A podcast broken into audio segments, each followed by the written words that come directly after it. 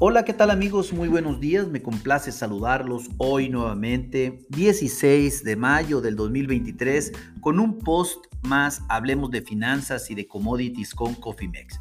En este espacio vamos a dedicarlo única y exclusivamente para platicar de los futuros de maíz qué es lo que están haciendo en, la bolsa de Chicago en este preciso momento, su cotización y obviamente haremos un análisis técnico fundamental de la situación que prevalece para el día de hoy.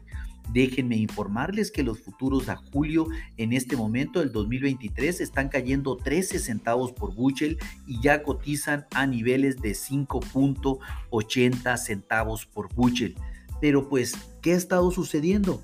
Déjenme informarles que eh, prácticamente desde, eh, desde la noche el mercado pues ya, eh, ya mostraba signos de debilidad, sobre todo después de darse a conocer el avance de siembra en los Estados Unidos el día de ayer por parte de Luzda, en donde pasamos de tener un avance del 49 hasta pasamos a un 65%, esto hasta el 14 de mayo del 2023 los analistas esperaban ver un poco más eh, de avance, sin embargo, pues este, este promedio de 65 eh, se compara contra un 68 que el mercado esperaba. Aún así, el ritmo de este año pues todavía está muy por delante del 45% que el mercado tenía el año pasado y se mantiene 6% por encima del promedio de los últimos cinco años. Por lo tanto, pues definitivamente este fue un gran reporte en avance de siembra. Recuerden que tenemos hasta el 31 de mayo para sembrar eh, en, en periodo de ventana óptima en los Estados Unidos ya con un avance cercano al 70%, pues realmente parece muy alcanzable de aquí al 31 de mayo. Vamos a esperar qué sucede. Sin embargo, pues no todo es felicidad, a pesar que Missouri eh, lideré a los 18 estados productores de maíz de los Estados Unidos con un avance de siembra del 96%. Contrario a las Dakotas, sobre todo la Dakota del Norte, solamente tiene un avance del 5% en este momento. por lo tanto, pues todavía hay mucho, hay mucho por hacer eh, en el tema de siembra. Eh, no podemos descartar que pueda quedar superficie sin sembrar esto si continúan las lluvias, sobre todo en la parte norte de los Estados Unidos. Sin embargo, pues ese riesgo está, eh, creo que en este momento es mínimo, pero pues hay que comentarlo así, ¿no? El otro dato muy importante es la nacencia. Eh, el, el, USDA reportó que se había alcanzado un 30%. Eh, recordemos que el mes, eh, la semana pasada se reportó un 12%, ahora tenemos un 30%, y en comparación con el promedio de los últimos cinco años es del 25%. Estamos 5% o 5 puntos por arriba de la nacencia del promedio de los últimos cinco años, por lo tanto también esta información es muy importante y relevante y lo cual pues el mercado lo tomó bajista. Otro dato y que resulta no tan bajista, sino más bien alcista, es que la Asociación Ucraniana de Granos espera exportar para este 2023 un 30% menos después de las dificultades de siembra y transporte a medida que la invasión rusa se encuentra todavía en curso. Eh, la Asociación Ucraniana eh, solo espera que se exporten alrededor de 748 millones de bushels y pues realmente también informó los altos costos de producción que está teniendo el maíz y que suelen ser mucho más caros en comparación a otros cultivos, así que replantearán muy bien su estrategia de siembras para el próximo año, o sea, para el ciclo 23-24.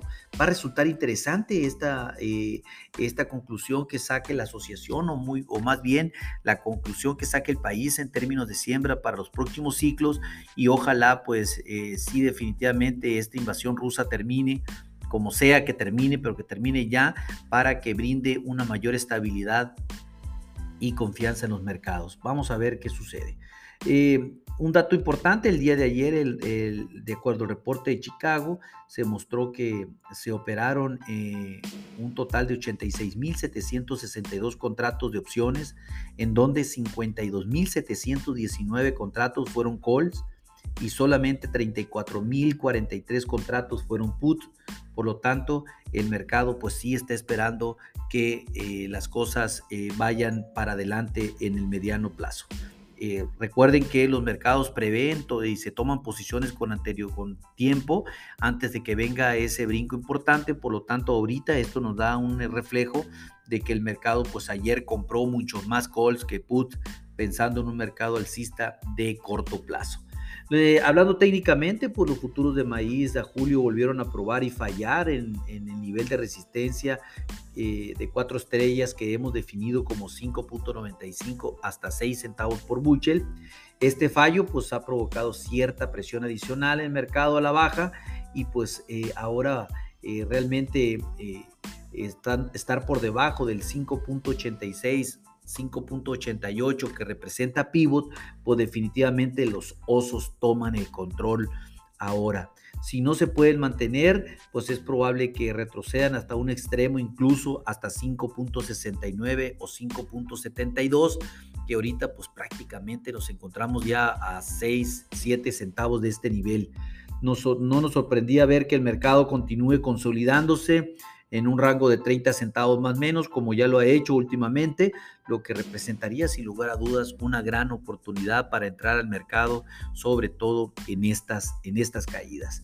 De tal manera que pues dejamos la resistencia, hablando técnicamente, en 5.95 a 6 centavos por buchel la principal resistencia, un pivot en 5.86 a 5.88, que estamos levemente debajo de pivot en este momento, y el primer soporte entre 5.69 a 5.72 centavos por Buchel. Definitivamente una sesión bajista para el día de hoy.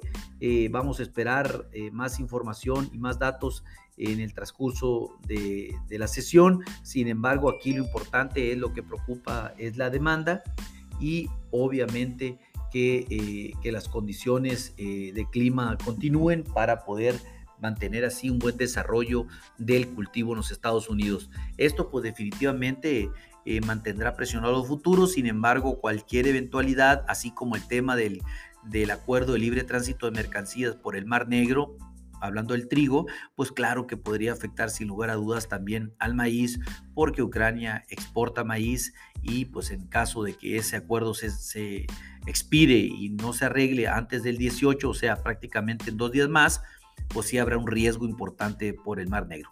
Vamos a ver qué sucede. Sin embargo, creemos que estas bajadas son de oportunidad. Llámenos si ustedes no tienen una estrategia definida para maíz. Contáctenos en info.cofimex net o bien por medio de este podcast y con gusto podemos contactarle y hacerles un traje a la medida.